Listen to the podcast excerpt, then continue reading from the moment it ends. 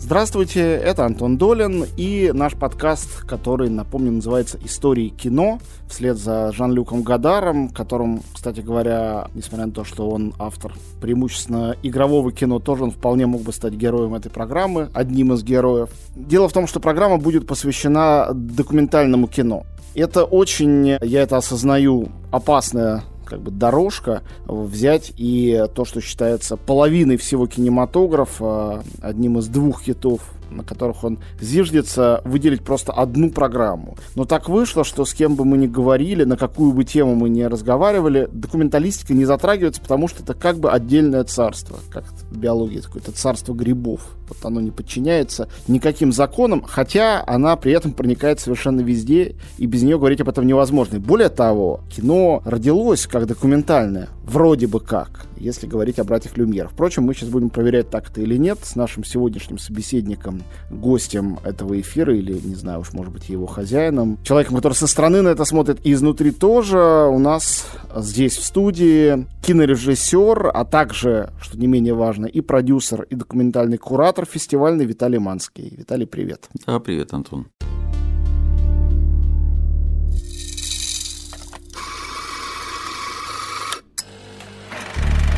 Многих персонажей кино сложно представить без чашки кофе. Агент Купер из сериала Дэвида Линча «Твин Пикс» пьет, как он сам называет, чертовски хороший кофе, а главный герой фильма «Предел контроля» Джима Джармуша обязательно заказывает два эспрессо в отдельных чашках.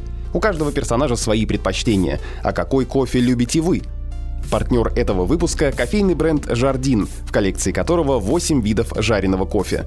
Пройдите тест на сайте jardincoffee.com, чтобы понять, какой сорт и какая обжарка вам подходят. Ссылку на тест вы найдете в описании этого эпизода на сайте Медузы.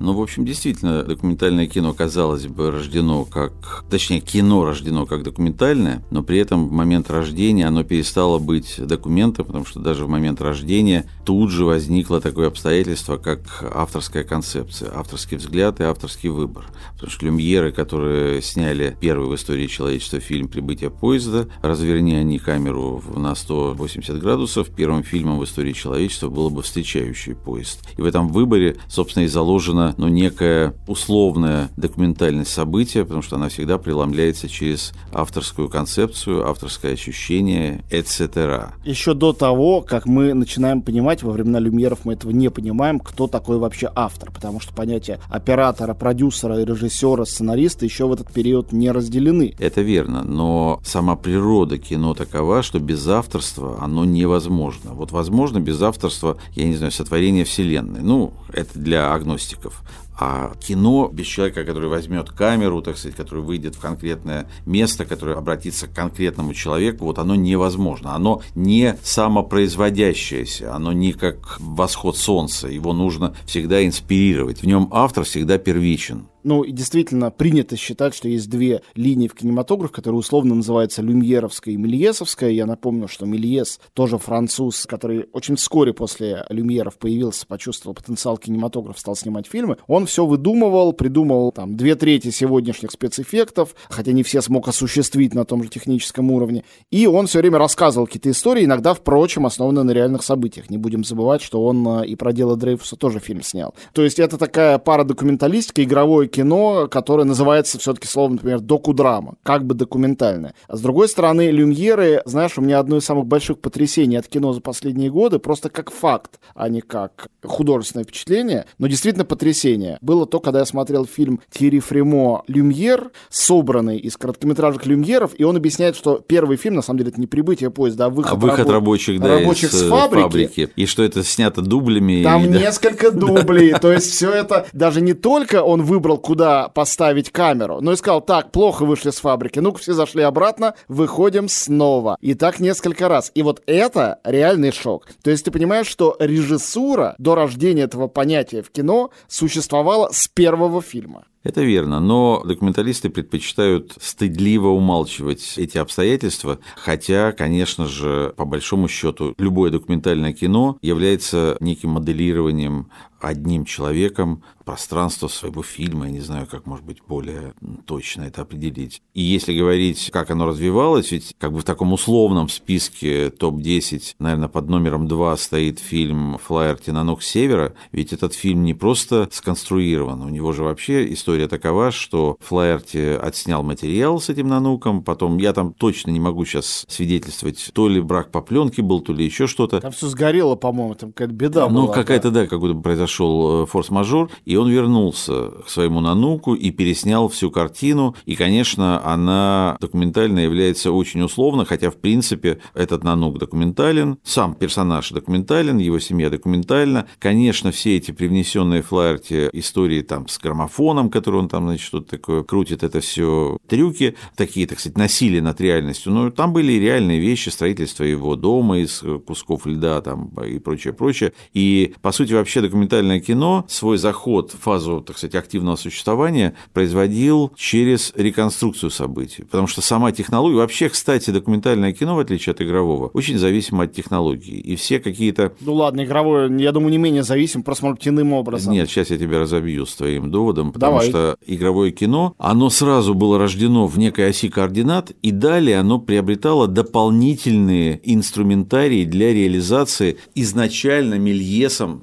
собственно, ты сам только что это сказал, Эмильесом, предложенной формы существования игрового кинематографа. Ничего существенного в самом игровом кино с появлением там, ну разве что звук вот как-то чуть-чуть. И то просто актеры стали говорить. Они существовали, они существовали в определенных мизансценах, просто заговорили. Ни цвет, ни 3D. Аватар мог быть и немым по большому счету. Драматургически там ничего не меняется. А вот документальное кино, будучи зависимым от технологии, оно ведь даже вот просто посмотри по этапам развития документального кинематографа, вот ну, сначала там Флайерти, потом Зиговертов монтажное кино, потом с обретением мобильности и возможности мобильной съемки появляется синема верите, оно невозможно было бы до технологического прорыва и высвобождения автора, так сказать, получения им мобильности. Просто, ну, условно, там фильм, скажем, «Хроника одного лета», Руша, она была бы невозможна, если бы не появилась технология мобильной съемки и записи звука параллельно. Потому что невозможно было бы выйти с предшествующей технологической базы на улицу и спонтанно людям задавать вопросы. Кстати, реакция людей в Уруша мало чем отличается от реакции зрителей на надвигающийся на них поезд люмьеров. Что, возможно, было мифом, впрочем. Никто ну, да, не знает. вполне вероятно, ну, красивый миф, но а здесь не миф, а просто реальность. Я его, конечно, смотрел давно, поэтому мои воспоминания могут быть не очень точны, но там фильм начинается с того, что как бы сидит какая-то группа людей, ну, там и сам Руш, и они обсуждают, что давайте поговорим вообще о чем то вот без сценария, о чем мы сейчас думаем, а давайте выйдем на улицу, давайте спросим у людей. То есть все это, то, что сейчас является абсолютным таким подножным кормом. Нормой практически. Да, любого от большого до малого там телеканала, тогда это была абсолютно революционная штука. И видно, как они выходят на эти парижские улицы, и люди просто ошарашены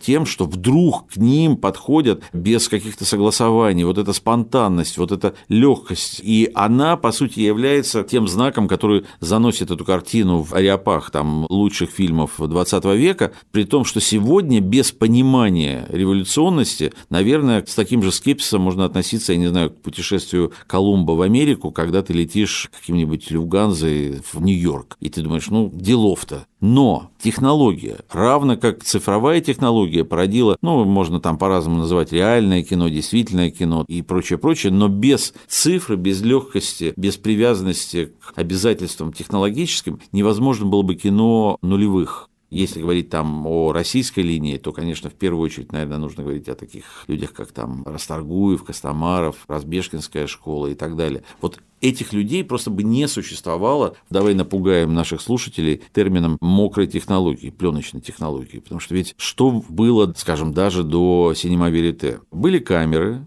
которые производили синхронную съемку, то есть съемку со звуком, но звук писался на отдельный носитель. Эти камеры были боксированы, чтобы не шумели и шум грейфера, да простят меня опять слушатели, это что я произношу такие страшные слова. Да, страшные слова. Шум грейфера, ну это как отбойный молоток, вот такой, ну не отбойный молоток, хорошо, как стоматологический, да, да. стоматологический бормашина. бормашина. Чугунно-боксированная камера. Эти камеры в Советском Союзе назывались «Мир и дружба». Говорят, их так назвали, потому что без дружного коллектива ее невозможно было перенести с места на место, она реально 2-3 человека должны были ее тащить. Значит, это камера, отдельно пишется звук, пленка очень малочувствительна, значит, нужно обязательно светить, чтобы можно было все снять. И главное, что сама пленка, вот даже полностью, если ты заряжаешь бобину, она заканчивается через 10 минут. То есть ты должен каким-то чудом сделать так, чтобы все, что тебе нужно, и началось, и закончилось в рамках этих 10 минут. Иначе просто ничего не происходит. Сейчас можно поставить камеру, да просто мобильный телефон, поставить, включить его и завтра выключить. И потом посмотреть, что тебе в кадр попало в течение суток. И это, конечно, совершенно другой инструментарий, совершенно другой диапазон возможностей для автора. Я хочу вот что спросить тебя. Мы сегодня, ну, очень часто так бывает, как мы с сегодняшних позиций, там, не знаю, расовой теории, точнее говоря, ложности любых расовых теорий, берем обсуждаем «Унесенный ветром» или, хуже того, там, «Хижину дяди Тома». И там «Хижина дяди Тома», которая в свое время была революцией по уравниванию черных и белых, оказывается самой российской книжкой на земле. Я к чему эту аналогию привожу? К тому, что сегодня, глядя на фильм там «Флайер», «Тинанук Север» или многие другие фильмы, мы начинаем изобличать «Ага», и тогда еще это делали. И это не неправда, это построено, здесь ты придумал, здесь ты... Но ведь мне кажется, поправь меня, если я не прав, что этих конвенций не было еще, что были эти 10-е, 20-е, может быть, даже отчасти 30-е годы, когда не вполне было установлено, что есть правило, что есть чистота документального, и почему, собственно говоря, снимая реальных людей, нельзя добавить к этому чего-то из авторского ну, замысла. Ну, не совсем так. С одной стороны, величайшая картина всех времен и народов Дигивертова «Человек с киноаппаратом», как бы рассказывающая о жизни города, на самом деле снята в трех городах. При этом она абсолютно остается документальной, и никаких, казалось бы, претензий к ней не может быть. Но, однако, претензии были еще тогда, когда она была сделана, и тот же Шкловский, очень, так сказать, авторитетный в тот момент литературный критик. Ну, надо понимать, что авторитетный формалист, литературный критик Виктор Шкловский также был одним из основоположников кинокритики в России. Да, но, тем не менее, он... Как бы один из тех, кто придумывал эту профессию. Верно, верно. Но он требовал от Вертова, просто как на суде, ответ ответа. Предъявите мне номер этого паровоза.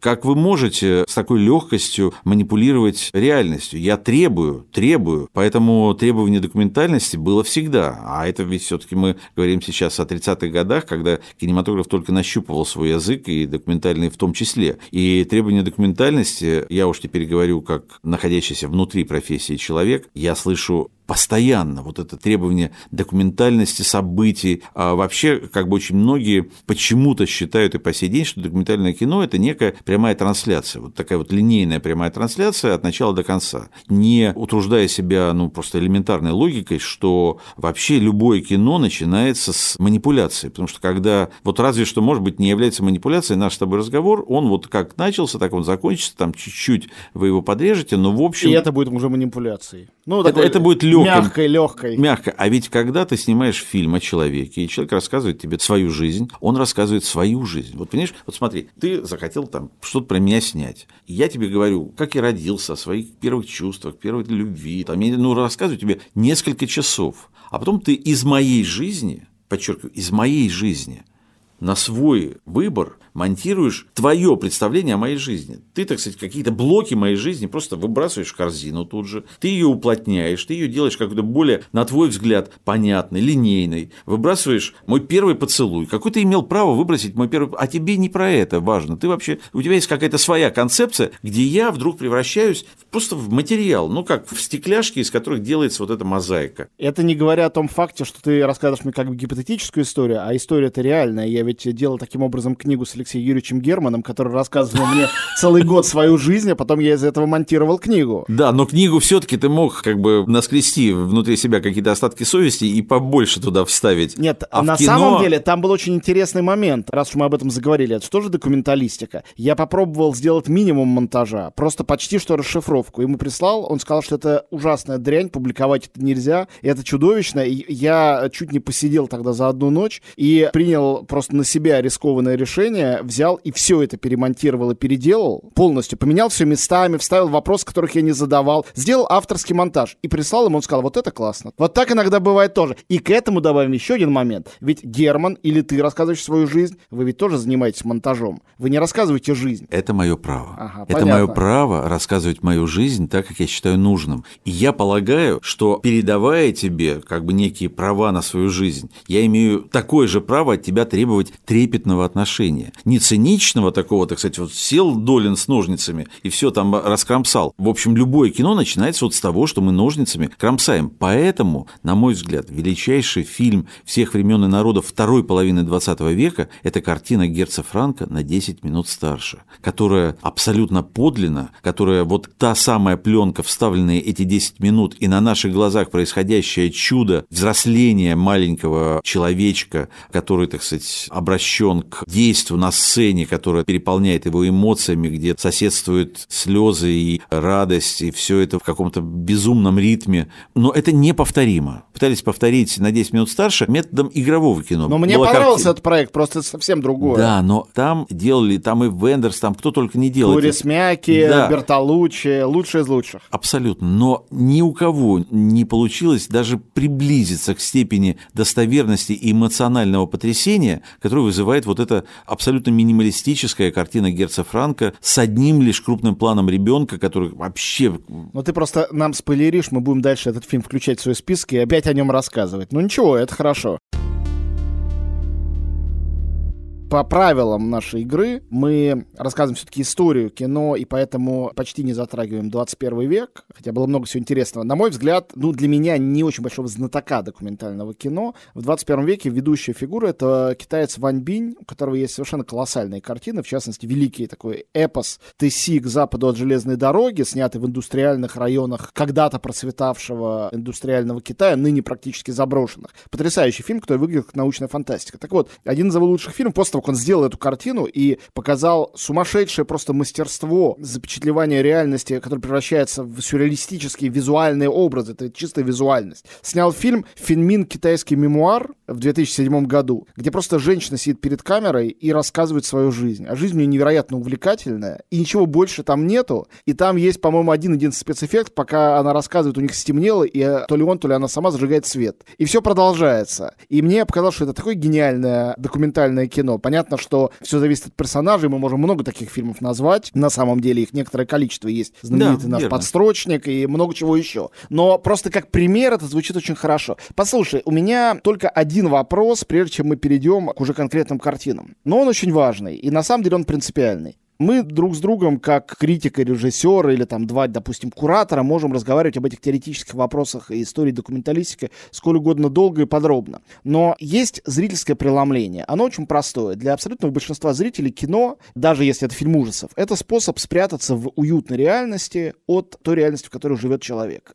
Человек, для которого кино это прежде всего удовольствие или развлечение, это может быть удовольствие не обязательно низкопробное, может быть удовольствие от Антониони. Он может задать вопрос, зачем мне, когда я хочу сбежать из своего мира в кинематограф, документальное кино, которое предлагает мне, наоборот, посмотреть сквозь окно, что там за этим окном происходит, а то и не за окном, а в моем собственном доме. Я от этого прячусь в кинотеатре. Безусловно, с этим эффектом связано то, что всякие прокатные цифры, на самом в кинопрокате игровых фильмов несопоставимы с цифрами документальных фильмов. Правда, документалистика отыгрывается на телевидении немножко, и это другая история отдельная. Но там иногда и документалистика не высокохудожественная, а сугубо прикладная. Как быть с этим, и как нам сейчас, говоря совсем просто, наших слушателей убедить в том, чтобы они не только выслушали нас с удовольствием, но и, взяв блокноты, записали те 10 фильмов, которые мы сейчас будем рекомендовать, и, закончив прослушивание, отправились их смотреть, а не оставили на потом. Нет, но прежде всего здесь нужно определиться в терминах. Что мы подразумеваем, когда говорим о документальном кино? Первое. Второе. Что мы подразумеваем, когда составляем список топ-10? Вот я сразу хочу обозначить, что этот топ-10 – это не тот список, который я бы сейчас взял и порекомендовал людям смотреть сегодня из нашего 21 века, потому что, ну, есть, конечно, картины, я не знаю, как «Человек с киноаппаратом» или там «Триумф воли», которые, ну, в общем, образованный человек, посмотрев, получит какую-то эмоцию, какое-то знание, какую-то встряску. Но... Мне кажется, что из этой десятки каждый фильм вызовет какую-то нет, эмоцию. Нет. Я считаю, что, к сожалению, там тот же «Хроника одного лета» или там какая-нибудь «Без солнца», они не произведут сегодня того ошеломляющего впечатления, которое... Или там «Нанук севера», ну уж точно, не будет никаким эмоциональным открытием для человека. Более того, если создавать список картин, окей, даже там 20 века, которые сегодня могут вызывать эмоции, это будет совершенно иной список. Просто он будет не очень соотноситься с задачей выстроить линейку развития документального документального кино в 20 веке. И вообще зрительское кино – это вот как раз, возвращаясь к первому вопросу, определение терминов. Потому что, конечно, есть огромный объем документального кинематографа, который как раз существует для такой формы релаксации зрителя. Есть каналы целые, и Discovery, и Animal Planet – это все документальное кино. Просто даже на собственном опыте я там не очень большой телесмотритель, но если я вдруг вот чувствую какую-то усталость, я включаю Discovery и даже могу выключить звук. И просто вот у меня телевизор превращается в какой-то такой арт-объект в моем пространстве с меняющимися красивыми картинками. И это тоже документальное кино. И, собственно говоря, в истории 20 века такое кино тоже имело свой вектор развития, и там параллельно с Кайнискацией существовал э, этот, господи, в красном берете француз, как его? И в Кусто. И в Кусто, который, э, да, который снимал все эти подводные миры, и тоже, кстати, получал призы в Каннах. В этих фильмах нет никаких-то там креативных открытий. По сути, они являются последователями того же Нанука Севера, который вот тогда этот заложил, жанр travel. И, и в Кусто вот ничего нового, революционного нет. Поэтому я, допустим, его в свои списки не вставляю, а картина там куда более скромная, и, может быть, сегодня тоже, так сказать, не всеми способная пробить каждого там на 10 минут старше Герца Франка. Она куда более революционная, она останется в кинематографе, в истории кинематографа. А Кусто, ну, как бы таким побочным точным моментом.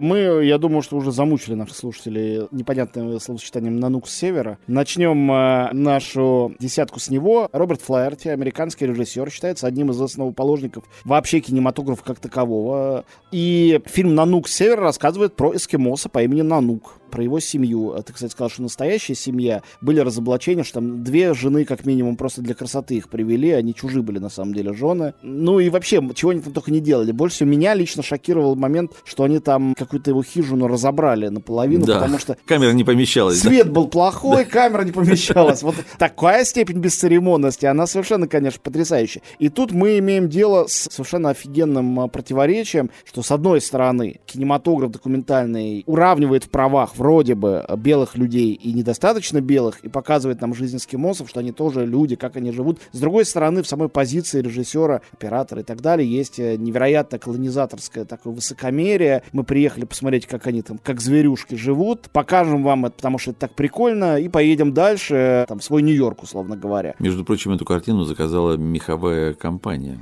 тоже это, очень страшный это, факт. Это, это, был, да, это был заказной фильм. В чем революционность этого фильма, как тебе кажется, почему он до сих пор не бывает в никаких списках лучших документальных фильмов без этой картины? Ну, потому что впервые документалист выехал с целью создания кинематографического произведения за пределы своей студии он отправился в экспедицию. Он открыл некие ранее закрытые для зрителя миры, потому что впервые человечество не узнало, а увидело о существовании параллельных миров только благодаря фильму «Нанук севера». И, по сути, фильм «Нанук севера» породил всю дальнейшую огромную многомиллиардную и бесконечную индустрию вот этого travel, animal и прочее-прочее направление. Он как бы был основоположником этого процесса. И мы же тоже понимаем, что когда снимают там какие-то Animal Planet, каких-то животных, там тоже не все так чисто. Конечно, эта индустрия, у них есть свои цеха, там какие-то макеты, там всякие мышки-наружки, там забегают свои норки, и мы видим эту норку. И это все, конечно, индустрия уже научилась это все каким-то образом манипулировать и фальсифицировать, хотя, в принципе, мышка об этом не знает, она просто забегает себе в норку, просто она не знает, что эта норка выстроена съемочной группой. Это какой-то Том и Джерри получается. Хорошо, короткий вопрос с коротким ответом. «Нанук Севера» — это произведение или это просто факт истории кино? Я думаю, что эти вещи нельзя отрывать друг от друга. Колумб – величайший человек в истории человечества или просто сбившийся с пути путешественник, ехавший в Индию и неожиданно открывший Америку? Пункт номер два, который заставляет нас еще хуже относиться к документалистике, к которой мы уже приполнили скепсиса после подвига Флайерти и его взаимоотношения с эскимосом Нануком. Фильм «Триумф воли» Лени Рифеншталь. Лени Рифеншталь — любимица Гитлера, очень красивая женщина, такая арийская настоящая, актриса альпинистских фильмов, которая стала снимать сама кино, и по заказу Гитлера в Нюрнберге съезд национал-социалистов сняла вроде бы документальную, абсолютно документальную картину «Триумф воли», которая вместе с тем является, ну, образцом пропагандистского кино. Как так получилось, что документальный фильм одновременно является пропагандистским? Ведь если подумать, это, ну, может быть, не противоположное, но не, не идентичное совсем понятие. Ну, вообще говоря, это совсем идентичное понятие, потому что эта картина, по сути дела, визуально легализовала триумф побеждающей идеологии. Она его обожествила, она его... В прямом смысле слова Гитлер там спускается Конечно, с неба небес, на самолете. Да, да, он Настоящий ну, бог. Абсолютно, абсолютно.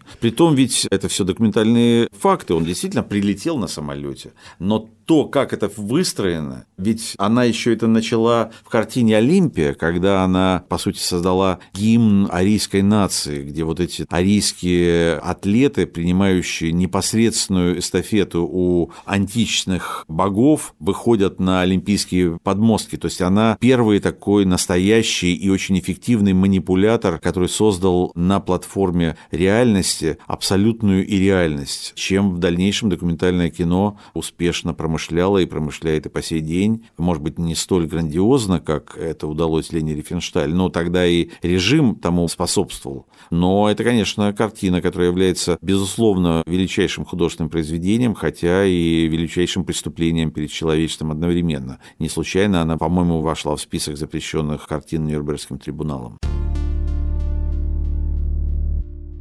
Третий номер, о котором ты сказал уже не раз, не будем подробно поэтому на нем останавливаться, но все-таки в нескольких словах скажем. «Хроника одного лета» — такой эпохальный фильм Жана Руша, французская картина, 61 год. Расцвет, э, хочется сказать, новой волны, но вместе с тем это... Ну, Гадар вышел, из, по сути, из этого кино. Не только Гадар, для них, для всех это было очень-очень важным, потому что это был фильм о современности, потому что он был как бы, ну, не знаю, не смонтированным, это, конечно, бред, так сказать, нельзя. Там все Ну, спонтанным, я бы сказал, да. спонтанность там была... Первое спонтанное кино. Первое такое вот кино оно, кстати сказать, ведь «Синема Верите» в буквальном переводе – это киноправда, а киноправда – это то, что предложил Вертов. И Вертов при этом является одним из отцов кинопропаганды, при том, что как бы идея киноправды в том, чтобы не цензурировать реальность, а показывать, как она есть. Вот этот парадокс тоже не дает мне покоя. Но, кстати, у Вертова по части правды у него было не очень все-таки. То есть он реально конструировал, у него бесконечные аттракционы, у него псевдодокументальность, у него есть какие-то вещи подсмотренные, но их совсем мало мало. В основном это все сконструировано. В этом смысле, конечно, французы со своей синема верите вошли в реальность. Вертов... Мне даже кажется, что не сконструированного даже больше, собственно говоря, в фильмах Гадара или Трюфо в игровых, чем да. в документальных фильмах Вертова. Абсолютно все-таки немножко патриотической нотки допустим, хотя я не знаю, допустимо ли слово патриотизм, разве что для нас, как для наследников СССР, в разговоре про Артавазда Пелешана, уникального художника, который боготворим в Армении, был крайне уважаем в СССР, известен абсолютно всему миру. Ну, кстати, он живет здесь, в Москве, на Сретенке, поэтому мы можем мы... вполне, вполне... Хорошо, тогда наш патриотизм включаем обратно он, тем не менее, космополит и художник да, всего безусловно. мира. И даже в своих фильмах, начиная с своих ранних фильмов, он обращается от лица всего человечества, от лица всечеловека к всечеловечеству. Мне кажется, в этом смысле не случайно для него так важны космические мотивы в его фильмах. Он режиссер такой постгагаринской, посткосмической эпохи. Но я все-таки думаю, с сожалением, точнее, не, не думаю, у меня был такой опыт, я когда руководил на там, канале «Россия» документальными показами, я по наивности своей поставил картину Пелешана «Наш век» на Новый год год. Ну, там в какой-то типа 1 января, что-то такое. Слава тебе, Господи, начальство все вышло на работу 13-го. К этому моменту как-то уже забылись рейтинги первого числа. Зритель категорически отказался смотреть это кино, то есть меньше рейтинга. Я не знаю, может, если палец я показывал в это время в эфире, рейтинг был бы больше. Палец – это хорошая вещь. Ну, возможно, да. Но зритель не въезжает вот сегодня в этот язык. Настолько технологии ушли в какую-то фазу высокого стиля, что первые эксперименты, первые открытия уступает своим последователям.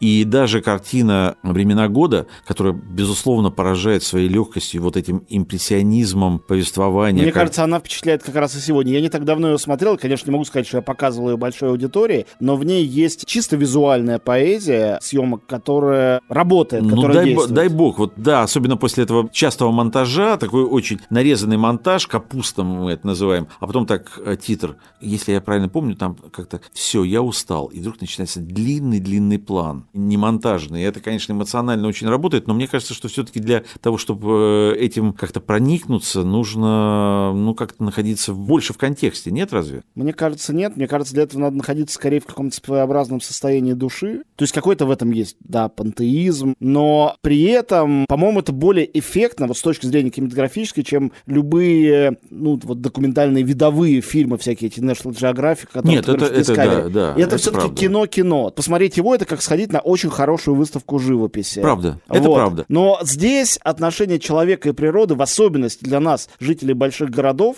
а, выглядит, конечно, это такой романтический, экзотический момент. Он работает здесь и помогает. Но я говорю только свои впечатления, которые у меня были в свое время, когда я впервые это посмотрел. Кстати говоря, просто в компьютере, на большом экране не доводилось. Впечатления были очень сильными, конкретно от этой картины. Это времена года, 75-й год, Артавас Пелешан, ну, в любом случае, классик. Безусловно, да. Уникальная, единичная, я бы сказал, фигура.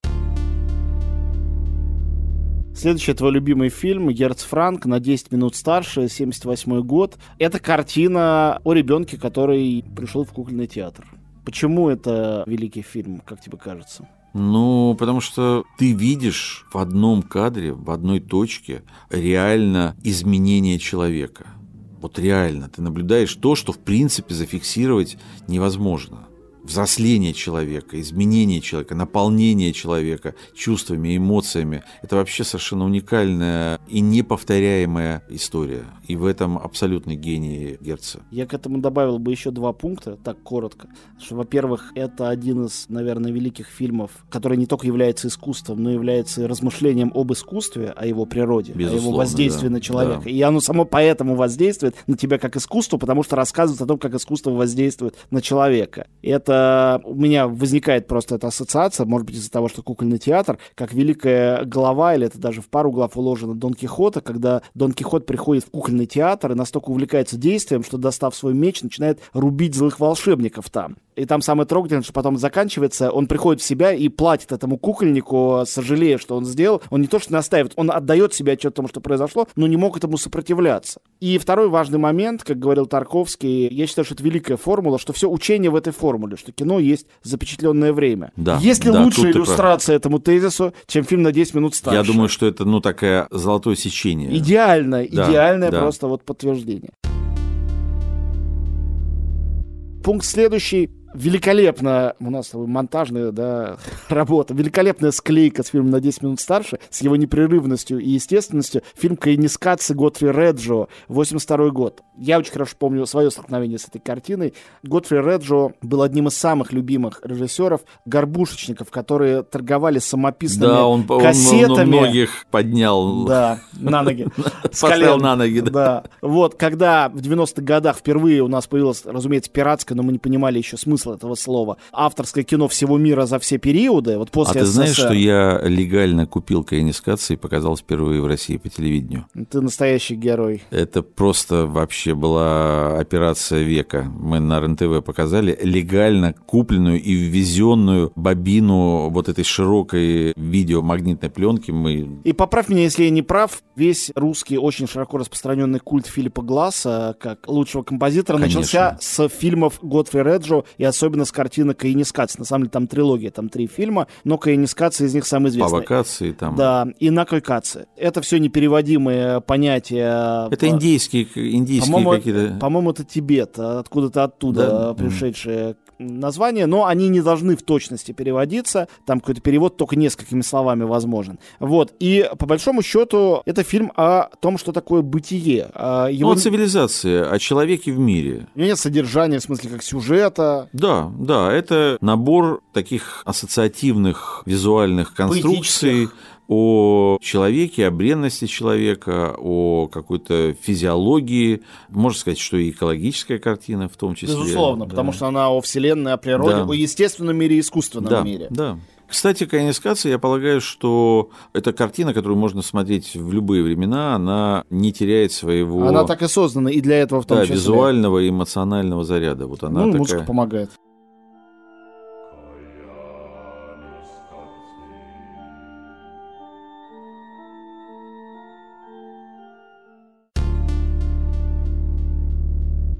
Следующий фильм «Без солнца» Криса Маркера, 83 год. И Крис Маркер один из великих, безусловно, людей не только кинематографа, но и теории кино и искусства, и вообще просто современного искусства и мышления. Интересно, он же был, ну, если не коммунистом, то явно леваком. Конечно. И как он преломляет западную цивилизацию и ее как бы подчиняет своей персональной идеологической доктрине. Ну, «Без солнца» — это эссеистика, это не документалистика нейтральная, конечно, конечно. Это абсолютно авторская штука. Он, вообще говоря, берет реально снятые кадры жизни разных уголков мира и нанизывает на свое представление о добре и зле. То есть они Там являются... Япония высокотехнологичная, Конечно, и конечно. Африка отстала. Конечно, он просто нету. иллюстрирует одним другое, но делает это весьма искусно и достаточно убедительно. А Хотя ты знаешь, что название э, к разговору о его пророссийской, просоветской позиции, что название, оно украдено у Модеста Мусорского. Да ладно. Без солнца это именно оттуда.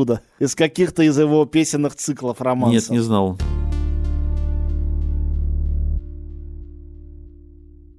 Wann die Soldaten durch die Stadt marschieren, öffnen die Mädchen die Fenster und die Tieren. Darum, warum, darum, warum, nur wegen Kinderassa, Kinderassa, Bomb.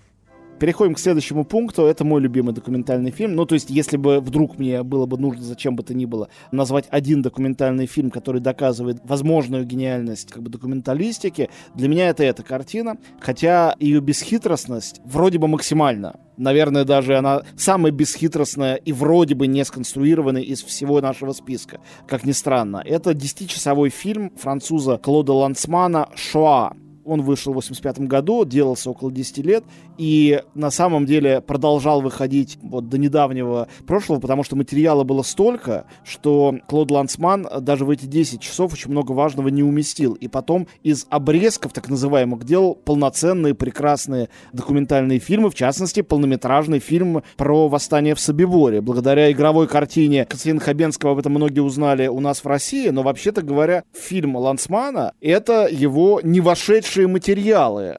А, Шоа — это Холокост, это катастрофа, это уничтожение евреев в Европе, для тех, кто не знает смысла этого слова. Но особенность этого фильма еще заключается в том, что это такая самая яркая и самая очевидная акция. Это самый большой акционистский жест в 20 веке, произнесенный документалистом в документальном кино. Потому что это не просто картина, а это серьезное расследование. Это, по сути дела, автор принимает на себя ответственность за вынесение приговора людям, которых он как бы возводит на эшафот своим фильмом. Он, он их обвиняет. Я, кстати, не знаю там доподлинно судьбу этих героев, но... Я тоже не знаю. Но надо сказать просто нашим слушателям, которые не смотрели фильм, хоть он абсолютно доступен все 10 часов, что у Лансмана есть несколько, было несколько очень важных решений в этом фильме. Сначала, наверное, надо рассказать в двух словах предысторию. Лансман вообще интереснейшая личность. Он еврей, который во Франции не был уничтожен нацистами, более того, успел в свои там, сколько там, 17 лет э, воевать в сопротивлении.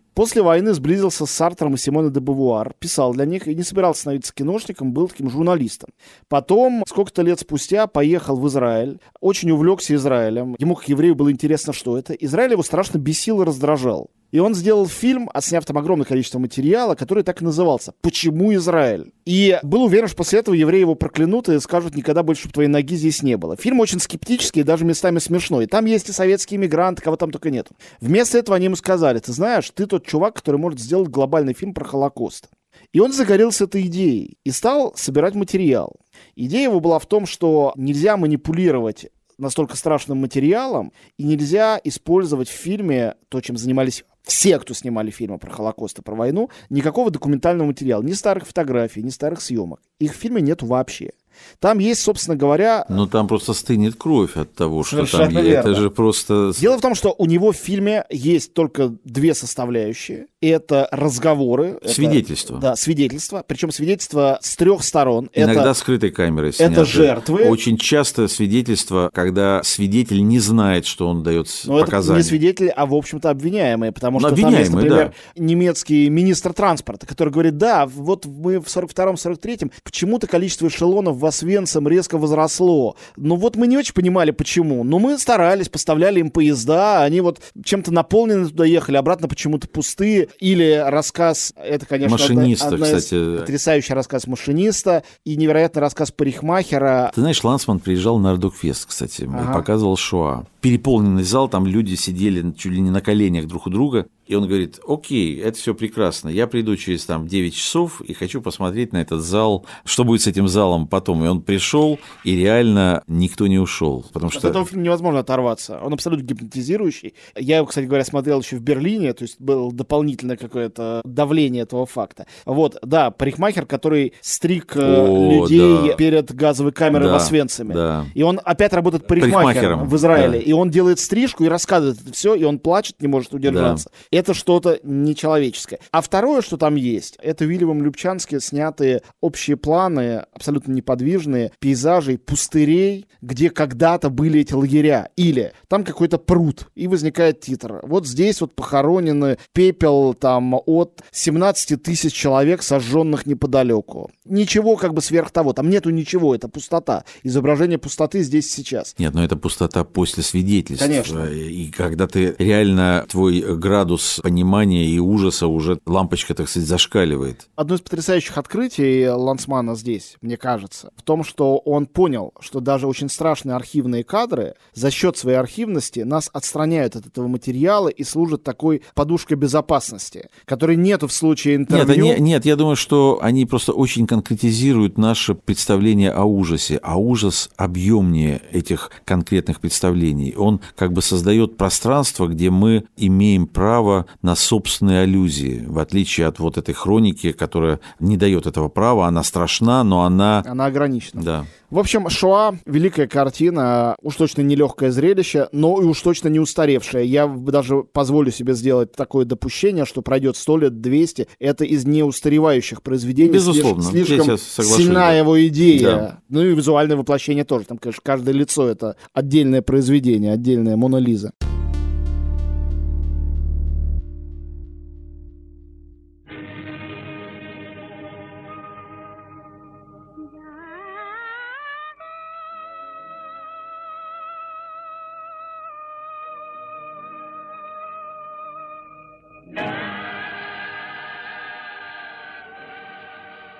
Следующий фильм, российский фильм, новый, уже постсоветский, Виктора Косаковского, «Беловы». Беловы вообще вобрали в себя все возможные инструментарии, существующие как бы до этого момента в креативной документалистике.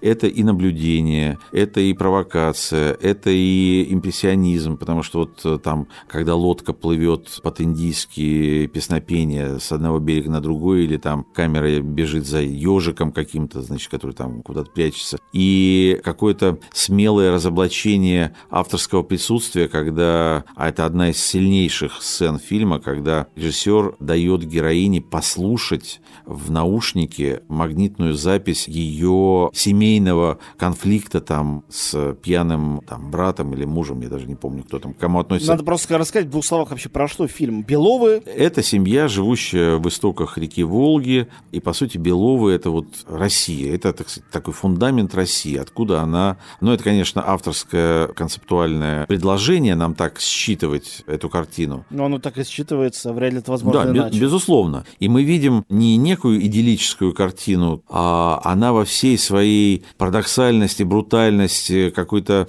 Ну и поэтичности жесткости. тоже. И поэ- Конечно, а без этого невозможно. То есть э, жизнь и смерть, они рядом. И вот в картине Беловы Косаковский очень ненавязчиво, очень аккуратно и очень художественно-изобразительно нам являет эту картину русского мира, вот такого истинного, настоящего, который действительно вот где-то в одной точке. а не государственного. Безусловно. Только семейного и только частного. Безусловно. И, конечно, это величайшее произведение документального кино, которое, ну, на мой взгляд, вот в этом периоде времени никто не смог до этих высот подняться, даже тот же Косаковский там в своих последующих фильмах. Это вот что-то, ну, некий абсолют, на мой взгляд.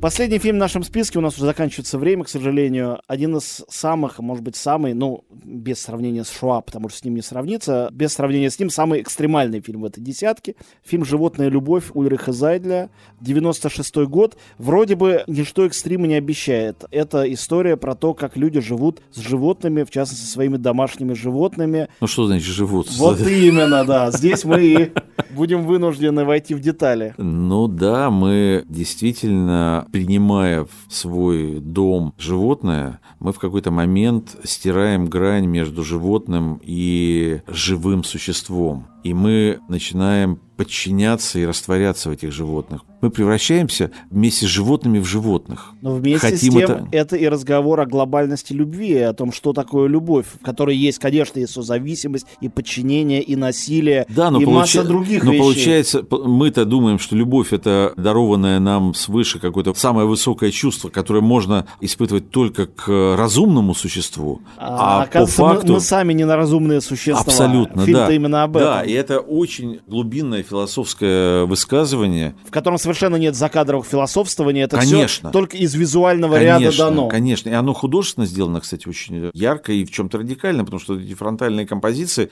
по-моему, их Зайдели ввел в обиход, такие как бы парадно-портретные композиции. Это точно его стиль, вот эти портреты в духе, я бы сказал, какой-то барочной живописи. Да-да-да-да-да, такие вот театрально развернутые. То есть в этой какой-то даже определенной искусственности, ведь он погружает своих героев в некую предложенную им композицию. И даже в этой предложенной композиции вдруг возникает абсолютная реальность этих энергетических переходящих полей. Вот эта бабушка, по которой в больнице, по которой ползают эти кролики, значит, она их постоянно пытается как-то удержать. Это вообще величайшая живопись, которая переносится на экран. И вообще Зайдель, который, к сожалению, переполз в игровое кино, мне, с одной стороны, нравится то, что он делает, но в документальном кино, конечно, он был более велик. велик да.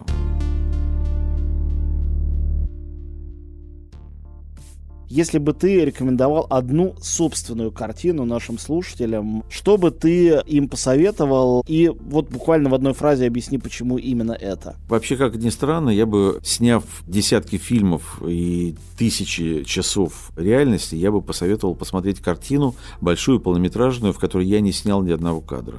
Это картина «Частные хроники монолог», где для ее создания мы, по сути, создали архив любительских съемок, которые делали сотни людей на территории всего Советского Союза, и из этих разных жизней, разных интимных частных хроник мы соткали и создали, и родили одного конкретного, очень э, узнаваемого, осязаемого человека, который проживает от рождения до смерти, рассказывая о своей жизни и подтверждая свой рассказ абсолютно гипердостоверным хроникальным материалом, который ни один профессионал просто не смог бы никогда снять, а вот этой живой, реальной, дышащей правдой частной частной любительской интимной хроникой советской эпохи. Спасибо большое. Мы говорили с Виталием Манском о том, что такое документальное кино.